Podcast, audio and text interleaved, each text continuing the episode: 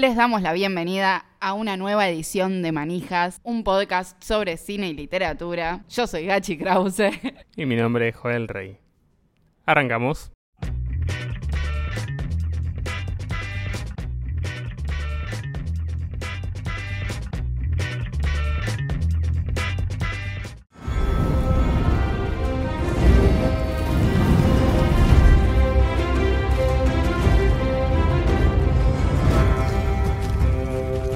Programa de hoy vamos a estar hablando de las religiones en God, Game of Thrones, Juego de Tronos.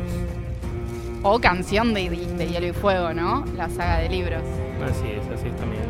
Una saga que está frenada, que claramente hay que hacer urgente un change.org que diga George Martin agarra la pala. Juntamos firmas para que George Martin agarre la pala, básicamente. Va a terminar eh, la pandemia en el mundo y, vamos a seguir sin, sin un nuevo libro de Game of Thrones, de Canción de Hielo y Fuego. Sí, que además es muy curioso porque el chabón, cuando yo me acuerdo, yo me acuerdo, George, ¿eh? cuando empezó el COVID, dijiste que Vientos de Invierno se acercaba. El único viento de invierno que se acercó lo vi por la ventana, porque no salí a la calle y no salió ninguna novela nueva.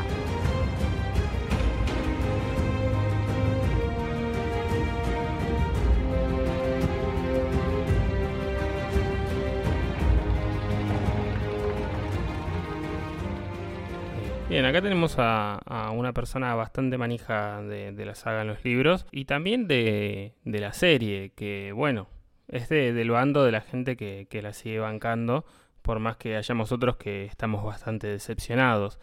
Eh, Como si al mundo le importara lo que piensan los joeles del mundo que están decepcionados de Game of Thrones, una de las mejores series de todos los tiempos, vale decir y recordarle a la audiencia. Bueno, pero es que en realidad esto sirve justamente para eso, para, para quejarse. No, no, no sirve para otra cosa. Este, pero bueno, arranquemos. ¿Qué, qué trajiste esta vez, Gachi? Bueno, pensaba ya de por sí en, en, bueno, las religiones en Game of Thrones, como bien dijiste. Estamos en un mundo en el que las religiones son recontra importantes, delimitan cuestiones políticas, cuestiones de creencias, legislan leyes, hacen lo que quieren. Y estamos ante un universo, el que creó George Martin, que puede ser que podamos debatir si el final hizo estragos después con la serie o no, pero la serie, tanto la serie como la novel, las novelas están muy bien construidas. Y pienso en ese sentido lo piola que es crear todo un universo de cero, un universo que tiene un presente, un pasado, un futuro y también religiones, creencias religiosas con las que se sostienen guerras, con las que se sostienen delimitaciones geográficas y un montón de cosas que son muy de la vida real, pero basadas en dioses que no conocemos, que creó el chabón y en los que cree la gente y que justifican la trama en un montón de momentos. Qué cosa hermosa crear una religión, no uno mismo. Imagínate cuántas, dos, tres, cuántas religiones hay. La verdad no las conté, pero son un montón. O sea, yo pienso en, en las más protagónicas, digamos, como la creencia en los antiguos dioses, en los nuevos dioses, la creencia en el dios ahogado, el señor de la luz y después tipo el dios de muchos rostros o el del gran cemental, pero hay un montón más, sobre todo en, en esos. Y, sí, coincido. Yo te hago una pregunta, Joé. Conociendo así al tuntún, digamos, la, la- la mayoría de las religiones de las que más se habló en la serie, ¿vos de cuál crees que serías seguidor si tuvieras que elegir una? Creo que me gusta eh, Sin Rostro, puede ser. El dios de la muerte. Sí, si no, supongo que serían los antiguos, pero me tiro ahí por el lado de, del Sin Rostro. Claro, porque escuchabas Evanescence en la adolescencia, es eso lo que te pasa. Sí, también capaz que me hace acordar a, al Sin Rostro de, del viaje de Chihiro.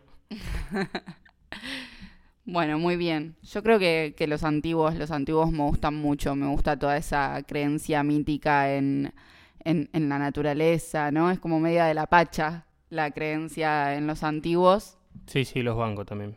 Los antiguos dioses fueron, al principio los empezaron a adorar los niños del bosque, más adelante los primeros hombres, que bueno, los primeros hombres fueron los que llegaron y medio que masacraron a los niños del bosque y después se hicieron amigues. Y nada, bueno, toda una historia muy de conquistas constantes en Westeros. Los nombres de los antiguos dioses son ignorados, no los conocemos.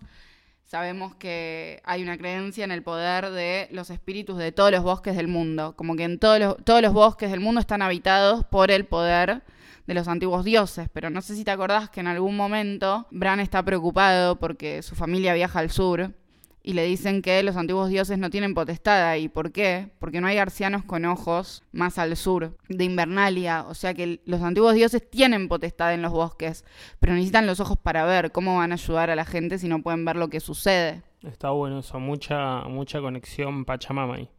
Exacto. También creen en las conexiones, hablando de conexión, que existe entre las bestias en el mundo salvaje y las personas. O sea, por ejemplo, los Stark que tienen conexión con los wargos, pero también entre los salvajes hay otros que, por ejemplo, tienen conexión con águilas y pueden salir a volar y ver lo que está pasando.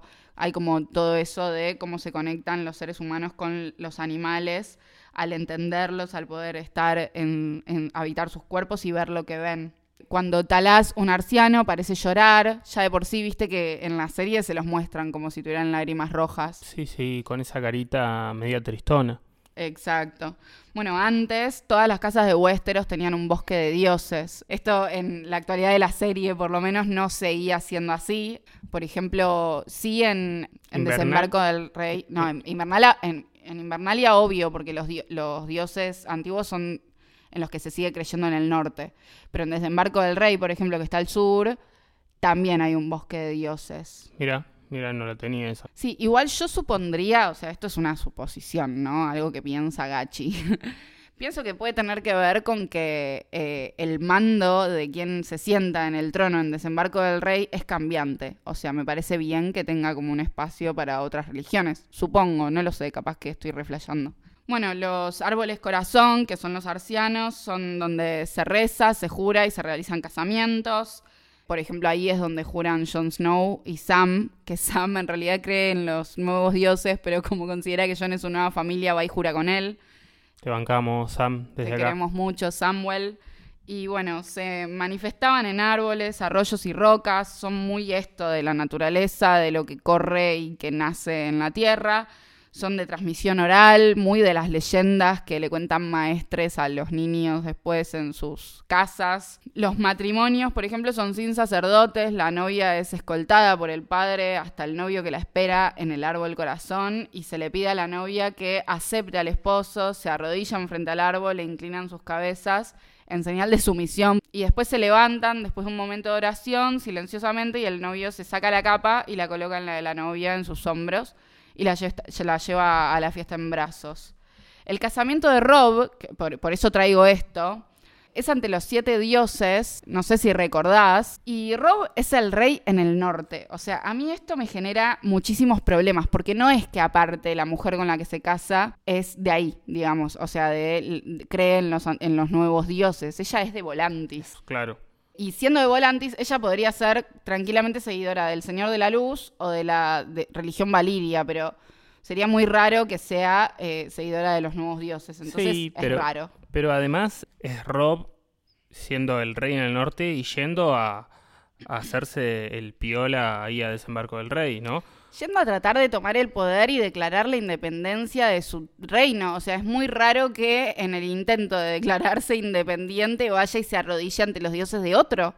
Además, no es que no, no creía en sus dioses, no es que, tipo, se fue de ahí y se casó por otra religión. No, es que aparte si lo pensado, o sea, yo pienso en, en, en ese acto y digo, no sé, o sea, él no solo no solo creía en los, en los antiguos dioses, sino que le era completamente legal, leal a su papá. Me parece que el Rob que construyeron desde la ficción es incapaz de fallarle de esa manera a Ned Stark.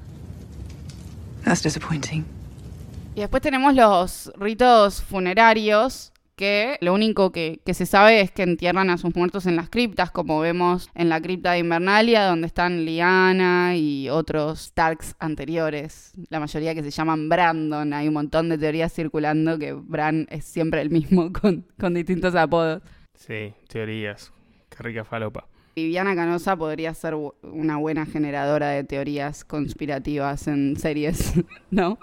El blog de Vivi. Sí, sí, la, la van con eso. Estaría bueno que se dedique a algo eh, menos tóxico. Y nos deje de joder. Pero un montón de mercenarios hicieron una campaña sucia. Y ahora yo voy a ir por cada uno de ellos. Por cada mercenario voy a ir yo a partir de la semana que viene. Bueno, podemos hablar de los siete dioses ahora si querés, que vendrían a ser los nuevos dioses que reemplazaron a los antiguos y en cuyo nombre se talaron todos los arcianos, más o menos de la mitad del mapa para el sur.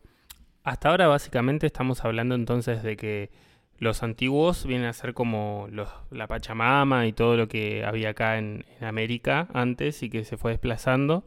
Y, y, los nuevos dioses vendrían a ser las religiones de Occidente. Claro, llegaron los españoles, trajeron la Biblia y dijeron, ahora creen en esto o mueran. Ahí va, ahí va, me encanta. mándale, mándale. Los siete dioses reemplazaron a los antiguos más o menos 6.000 años antes de los hechos que vemos en Game of Thrones. Se trata de un dios de siete caras. Son la autoridad moral y política de los en los siete reinos. El símbolo de la religión es una estrella de siete puntas. Todo es el siete en esta religión. Es muy importante el simbolismo de ese número que se repite y se repite y se repite. Las siete caras son la figura del padre, que es la máxima autoridad, imparte la justicia. Después tenemos a la madre, que por supuesto es la figura de la compasión. El guerrero, que es la figura de la fortaleza, se le pide para salir victorioso antes de una batalla tenemos a la doncella que protege la inocencia, el herrero que es el patrón de los trabajadores, la anciana que obviamente eh, representa la sabiduría y el desconocido que es la muerte. Me encanta porque viene a ser como todos santitos, ¿no? Es como que está bueno tener una estampita de, cada uno. Yo lo comparo muchísimo con la religión católica y pienso eh, en el Vaticano, que encuentra un muy buen reemplazo en la figura del septo del septo de Baylor, que es el que está dentro de, ese marco del rey, que está gobernado, digamos, ¿no? Como que la autoridad máxima en el, gran septo de desembarco del rey es el septón supremo, que vendría a ser el papa de Game of Thrones. Cuando aparece una de las tramas más piolas de la serie, que es todo el mambo con, con el gorrión supremo y, sus lacayos y sus gorrioncitos, eran todos de, de, los siete dioses, ¿no? Del, Sí, por supuesto, es como otra rama. Si lo queremos comparar con el catolicismo, podríamos hablar de los franciscanos, ¿no? Que, están en contra de tener posesiones económicas y un montón de cosas, pero que además tiene que ver con toda una tradición antigua que era el, el empoderamiento en armas de la fe, como un ejército de la fe que ya no estaba vigente, o sea, se había derogado la ley que le daba armas. Que después viene Cersei y les dicen, tomen, yo soy amiga de, la iglesia. Claro, que no, lo hace sin saber que se le va a volver en contra. Ahora, vuelvo al, a todo esto del Septón Supremo, antes de que el gorrión sea el Septón Supremo incluso. ¿Sabes que El Septón Supremo abandona su nombre cuando es ungido. Todo muy, muy, muy papal. Y tiene un consejo de máximos devotos. Anteriormente, el septo que daba en Antigua se llamaba septo estrellado las septas son, si te acordabas, por ejemplo, Aria y Sansa tienen una septa que es como una institutriz, ¿no? Que les, les, enseña a ser damas en sociedad. Podemos asumir que eso pasa en las familias de alta cuna, que no cualquier familia tiene una septa con ellas que les enseña a las nenas a ser señoritas y prepararse para casarse con un rey, ¿no es cierto? En los bautismos se unta a los niños con siete aceites, por supuesto, porque hay como una fijación ahí con el siete total. Los tienen la devoción concentrada en uno de los siete. Esto es interesante, como que, o sea, tienen como un, como un collar que representa a uno de los dioses. Entonces, cada septón eh, tiene la fe volcada en uno. El libro sagrado es la estrella de siete puntas, donde habla de la existencia de los siete infiernos. Ahora ya hablamos de que hay un, un castigo también para los pecadores. Shame. Shame. Los siete infiernos están habitados por demonios y el señor de los siete infiernos. La religión fue traída por los sándalos durante su invasión. Bueno, y los dioses son los que intervienen supuestamente en los juicios por combate, ¿viste? Que vimos varios juicios por combate. Vos decís, bueno, pero pará, o sea, tenés a, tipo, si, si intervienen los dioses porque vas a poner a los mejores guerreros, pero se supone que los dioses son los que hacen que uno o el otro gane. Si vos ganás un juicio por combate, lo ganás porque los dioses saben que vos tenés la razón, digamos. Bueno, después están las hermanas silenciosas, que no sé si... Sí, creo que aparecen en algún momento en la serie, son las encargadas de limpiar los cuerpos de los muertos, de trasladarlos y demás. Ellas están al servicio del desconocido, que es el dios de la muerte, como dijimos. Se las ve en el primer capítulo cuando está el cuerpo del, de la mano del rey, el que murió. Ah, bueno, sí, seguramente aparecen en algún momento más. Bueno, ellas tienen voto de silencio y castidad, o sea, tienen una vida... Yo no sé cuál prefiero, porque la verdad que no hablar en toda mi vida me muero. Bueno, no son consideradas septas, visten túnicas grises y capuchas y solo se le ven los ojos. Eh, nada, una vida horrenda. Bueno, te leo una, una cita de la estrella de siete puntas. Porque pintó y porque está buenísimo que haya material de lo que dicen los libros sagrados, además, ¿no? La muerte nunca ronda lejos de este mundo y los siete infiernos aguardan a los pecadores que no se arrepienten de sus pecados. Qué fuerte, man. y los casamientos son dirigidos por un septón, se jura por los siete, y los novios se paran frente a las estatuas del padre y la madre, por supuesto, el novio frente a la del padre, la novia frente a la de la madre y todo así. Y ahora podemos hablar de una fe que me encanta. Yo no creería en esta religión, me parece muy exigente, pero me parece que le da un picante, un picante a la saga ¿Estás hablando de los manijas del fuego? Por supuesto, por favor, de la religión de la reinísima Melisandre, que es la fe del Señor de la Luz. Eh, bueno, el Señor de la Luz, el Dios Rojo, el Señor de las Llamas y las Sombras, en cuyo nombre sucedieron un montón de cosas recontra sangrientas al punto de quemar a una nena en una hoguera frente a sus padres para conseguir una corona, por favor. Me parece muy interesante lo, lo de El Señor de la Luz y toda la trama que se da porque claramente hay como, como señales de, deidades, ¿no? Se atraviesan un montón de cosas, pero creo que es de, respecto al Señor de la Luz parece que interviene de manera... Hay como ciertas cosas que se dan de deidades y, y es real que no lo supieron interpretar porque de repente creyeron que. ¿Cómo se llama este chabón? Stannis. Stannis era el elegido, o sea, la, sacerdotisa no, no casó un fulbo. Se eh, confundió, no supo ver que era el cara de nada de Jon Snow. No, no, pero además, tipo, llegó al punto de matar a una nena, o sea, fue como todo muy raro. Uy, me equivoqué, dijo, bueno. Claro, y que además igual se ve explícitamente que algún poder tiene, porque la chabona tipo queda embarazada de una sombra monstruosa que puede parir al otro día y hacer que mate a una persona, ¿no? No, no, pero además de, tener poderes, porque hay varios que, que, pueden mostrar sus poderes, no sé, el hecho de que haya un personaje que reviva constantemente porque puede ser, ¿no? Algo de los dioses, no sé. ¿Y qué personaje además? ¿Qué también tenemos en los libros, esto también sucede, ese revivir constante, pero pasa con otro personaje que, bueno, en la serie se la queda y la queda y no vuelve más.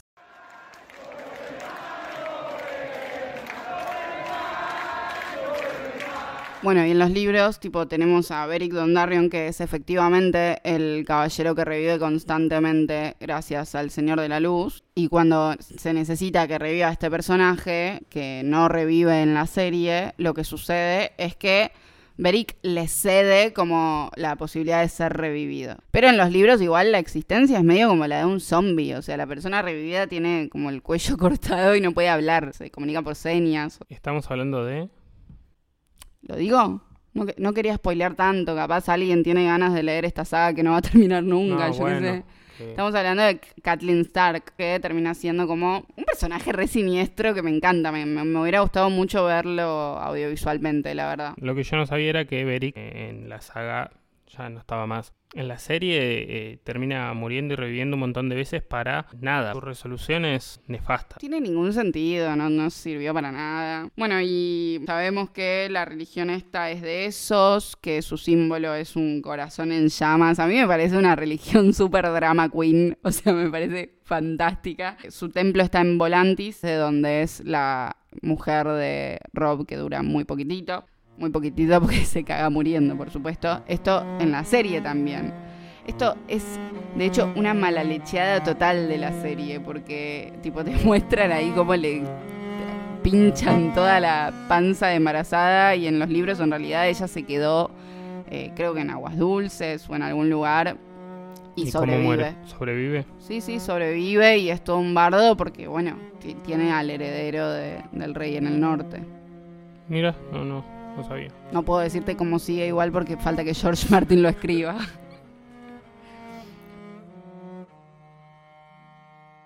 Bueno, eh, tenemos a Azor Ahai, que es el Mesías, ¿no? De esta religión que fue la verdad un combustible de teorías más que nada porque ni siquiera se puede terminar diciendo que sí sucedió lo que se suponía que tenía que suceder o lo que sea, o sea, tenemos un Jon Snow que revive, en algún momento también se dijo que era Daenerys y un montón de cosas, la verdad es que con los finales nefastos que tuvieron los dos personajes espero que ninguno haya sido el Mesías Está bueno igual, todas las teorías que se hicieron. Igual en la serie no se menciona a Sora Hyde.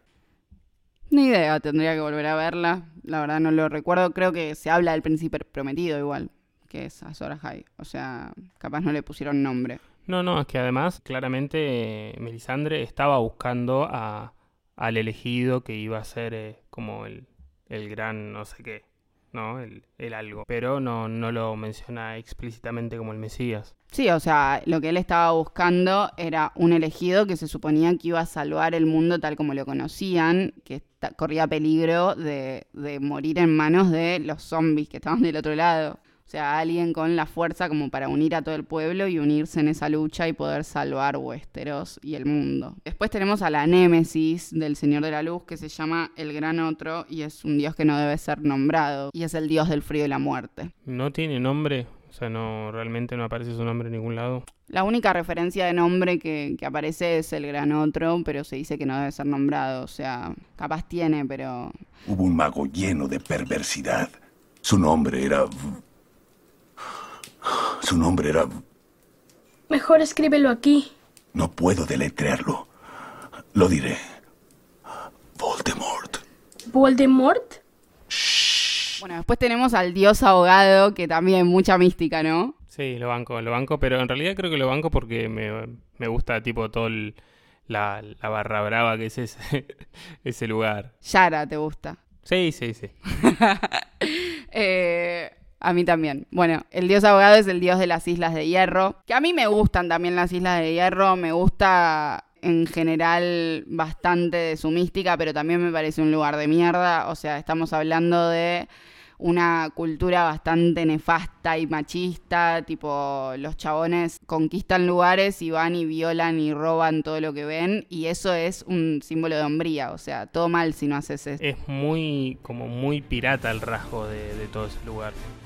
Y sí, si lo tenemos que, si tenemos que trazar una analogía, son claramente los piratas de Game of Thrones. A mí me gusta mucho el bautismo, posta, o sea, que, es tipo, ahogan a la persona y tiene que resurgir. Si resurge, está bautizada y si murió, tipo, no era digna de ser un hijo del hierro. Está, está muy bien, está muy bien. Y otra cosa que me encanta es el lema de las Islas de Hierro de la Casa Greyjoy, que es lo que está muerto no puede morir. Y me parece súper genial, me encanta. Y bueno, y, dicho todo esto, como nombrados así a, grandes y no tan grandes rasgos los, los dioses y las religiones más importantes, más importantes porque son las que más aparecen, sobre todo en la ficción televisada, pero bueno, en líneas generales igual me parece que todas son importantes, en tanto podemos decir que hubo una persona detrás construyendo granito a granito un mundo y creando todo eso y dándole importancia a cada creencia que hay. Digo, puede ser que no sean protagónicas dentro de la historia, pero podemos hablar de que el chabón se gastó en pensar, aunque sea un rato, en qué se cree en cada parte del mundo y eso me parece fantástico y le da mucha importancia y mucha consistencia a la historia también. Y si tanto les molesta a Dios, sáquenlo de la Constitución. Te cuento así tipo un surtidito de religiones. Empezamos por el Gran Cemental, que es un dios en forma de caballo en el que creen los Dothraki y no creen que sea el único, pero sí el más poderoso. Esto me interesa, o sea, me parece repiola que digan. Y la verdad, no estoy diciendo que no existen otros dioses, o sea, ¿por qué voy a negar la existencia de otros dioses si yo, tipo, ¿por qué el que yo elijo está bien? Yo lo elijo porque es el más piola de todos. Aquí, hermano. Es así. Y bueno, también creen que el sol y la luna están casados, viste que se dicen mi sol y mis estrellas y no sé qué. Y bueno, lo de la religión donde más se ve es cuando Daenerys está embarazada y hacen ese ritual en el que se tiene que comer el corazón de un caballo y que va a tener su hijo supuestamente va a ser el semental que va a montar el mundo, que en esos términos podría ser como la Sora High, como el Mesías de esta religión, una persona que va a llegar para devolverle toda la grandeza al pueblo conquistar a diestra y siniestra toda la tierra. Después tenemos al dios de muchos rostros, que es el que te gusta a vos, es de Bravos, es poco conocido en esos y en Westeros. Sus seguidores son los hombres sin rostro, su templo es la casa de blanco y negro y es muy fascinante. O sea, la verdad habría estado bastante bueno que se detalle un poco más todo eso, pero ya que nos haya dado todas las andanzas de Aria formándose como una asesina implacable, me parece genial. Son también medio como los caretas, ¿no? De, de la religión, ¿no? Es como una religión muy piola, pero al fin de cuentas no dejan de ser asesinos a sueldo. O sea, mucho Dios sin rostro, Dios sin rostro, pero laburan nomás por guita. Sí, lo que pasa es que no sé si es careta, o sea, no, no son técnicamente mercenarios y nada más. Los chabones tienen como una filosofía de que el dios de muchos rostros pide una vida y hay que dársela porque tampoco están a favor de matar más, más vidas de las necesarias. Sea, hay como toda una cosa así. Pasa que no está bien profundizada tampoco. Después tenemos a la religión Valiria, que era la religión principal de las tierras valirias, se practicó hasta la destrucción de Valiria, pero los Targaryen la siguieron practicando hasta que Aegon el Conquistador se convirtió a la fe de los siete al llegar a Westeros. La verdad de esto no puedo decir mucho, sí puedo decir que me, me encantaría en el futuro que arreglen el desastre que hicieron con el final de Game of Thrones dándonos falopa nueva. Otra vez estoy tomando falopa. Ah, me encanta, maldita. Y esa falopa estaría muy bueno que esté ambientada en Valiria porque me encantaría conocerla, me encantaría saber cómo fue, me encantaría verla post destrucción también con todo ese, no sé, esa brujería y ese humo danino que debe estar en el aire. Los dragones Targaryen son nombrados en honor a algunos de esos dioses. Valerion, Vagar y Meraxes eran nombrados en, en honor a esos dioses. Valerium no es tipo como el, el más poronga de todos los dragones. Eh, sí, creo que era tipo el terror nocturno o alguna cosa así, como, Ah, y como el chimuelo. chimuelito. Mientras otros tienen ponis o loros, aquí hay Después tenemos a los clérigos barbudos de la ciudad libre de Norvos, son la representación terrenal de sus deidades. Tenemos a la cabra negra de Cojor, que sus habitantes son de la ciudad libre de Cojor, valga la redundancia, y le hacen ofrendas de sangre a diario en los días festivos, criminales y en tiempos de crisis nobles. Cuando están de joda, matan gente que roba, ponele. Y en crisis van y le cortan la cabeza a una persona de plata. Tendría que ser al revés, ¿no es cierto? Lo que no es puede llegar a ser. Yo pienso. En la casa de blanco y negro hay una estatua de este dios. Después tenemos a los cantantes de la luna. Son los sacerdotes del pueblo de Yogos Nai y de Bravos, fundados por antiguos esclavos que escaparon de Valiria. Tenemos al dios del mar y la diosa del viento, de las tierras de la tormenta. Tuvieron una hija, Elenei, que renunció a la inmortalidad y por culpa de esa hija que renunció a la inmortalidad, ¡pum! Desapareció la religión. Después tenemos a Nuestra Señora de las Olas y el Señor de los Cielos, de las tres hermanas, que es tipo está dentro del dominio del Valle de Arryn. Ellas provocaban tormentas cuando copulaban y tipo por costumbre los religiosos eh, sacrificaban niños enanos para ofrendar. La religión por suerte desapareció porque la verdad recontra horrible todo. Después tenemos a la religión Gizcari de la Bahía de los Esclavos. Sus sacerdotisas son llamadas gracias y se dividen en azules, rojas, blancas, verdes, rosas, púrpuras y doradas. Ya amaneció, el sol salió y todo lo iluminó. El tri se despertó, se quiso vestir, pero no tenía, no tenía color. En su mayoría son mujeres nobles. Estas sacerdotisas, yo no me acuerdo si en la serie aparecen, pero en los libros hay toda una trama con Daenerys. Después tenemos al Gran Pastor, que es la religión de Lazar al sur del mar de Otraki. Todos los hombres son parte de un rebaño y por eso ayudan a todos. Esa es su filosofía. Filosofía en la que se caga por completo la bruja esa que termina eh, ardiendo en la pira de Daenerys, que se supone que ayuda a salvar al Cal y lo mata, lo deja ahí moribundo, le mata a los hijos a Daenerys. Pero bueno, gracias a ella, hay que decirlo, pudimos ver dragones durante tantas temporadas. ¡Ay, mira, un dragón! dame tu maní y podrás volar sobre mi lomo. Te voy a dar uno. Ay, eres un hombre muy codicioso. Los otros dragones. Después tenemos la religión de Shiti, que está el león de la noche, que es el padre del primer emperador. Su ira casi termina con el mundo. Y la doncella hecha de luz, que cargó al bebé del primero. O sea, como que la doncella hecha de luz estuvo con el león de la noche y juntos dieron a luz al primer emperador. Después tenemos a la religión de las islas del verano. Esta me encanta, la verdad que yo creo que soy de la religión de las islas del verano. Los dioses se desconocen, pero bueno, se considera que el sexo es sagrado y dador de vida. Esto igual es una cuestión científica. El sexo, no sé si sagrado, pero sí dador de vida en caso de que no, no hayan tenido ESI o acceso a... o ganas de tener hijes. bueno, ahí en las islas de, vera- de verano se venera a las deidades manteniendo relaciones sexuales constantemente. Los funerales son fiestas con vino y sexo. La prostitución es tipo el trabajo más respetado del mundo. Y nada, en la serie Varys describe a una diosa, que es la diosa de la fertilidad, como una mujer de siete tetas. Esto no pasa en los libros. Creo que me cambio de religión favorita. Todo para venerar a una señora con... Ah, no, mira, dice... Se ve que lo taché, 16 tetas. Todo porque querés venerar a una mujer de 16 tetas. Ah, casi se me olvida. Cuando estuve en el tribunal les pedí que cambiaran tu nombre. ¿Por cuál? Pechugas Larú. ¿Pechugas Larú?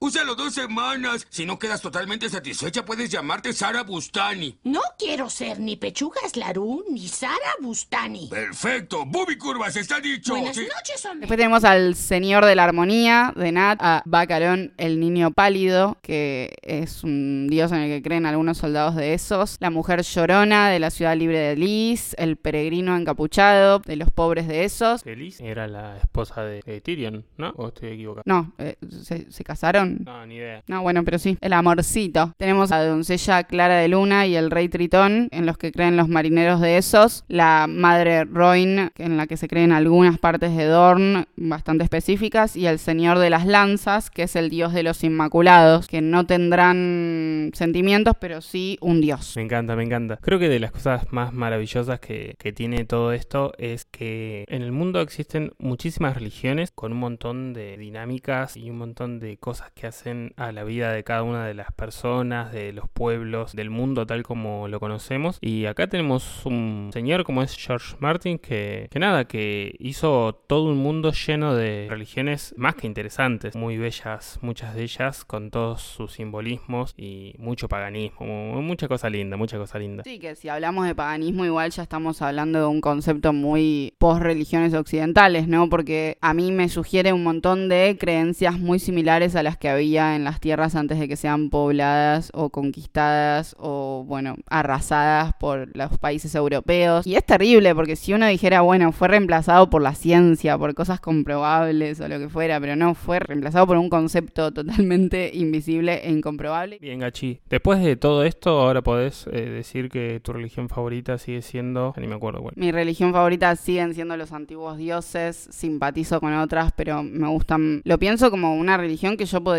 practicar en mi vida real, digamos. Como, bueno, si yo viviera en, este universo en el, y esta religión existiera, me gustaría ser de esta religión y no de las otras. En esos términos, después hay muchas que me simpatizan. Igual me parece que la pregunta te la tengo que rehacer a vos, porque yo todo esto ya lo sabía. ¿Vos seguirías siendo de la misma religión que dijiste? No, yo definitivamente eh, me quedo también con, con los antiguos dioses. Creo que es ahí la, la mayor conexión con la tierra, como la más acercada, ¿no? A, ahí a lo que es la Pachamama. La banco, la banco a pleno. Y bueno, y sí, después el sin rostro que igual me sigue cayendo bien. Yo voy ahí opto por tener dos religiones. No me parece mal. Bien, Gachi, ¿algo más para decirnos? No, yo no tengo nada más para contar. Podemos despedirnos de nuestra amplísima audiencia hasta el próximo episodio. Si llegaron hasta acá, les invitamos a, si están en YouTube, a suscribirse, a poner la campanita, a likear, a comentar y y todo eso que hace que el algoritmo se mueva y le ponga onda a todo este esfuerzo. Si están en el resto de las aplicaciones como Spotify y derivados, lo mismo, que nos sigan, que se lo compartan a una persona que también sea fanática y manija, sobre todo manija del cine, de la literatura, de Game of Thrones y de todas estas cosas que tanto nos gusta explotar hasta el hartazgo. Nos pueden seguir además en redes sociales, arroba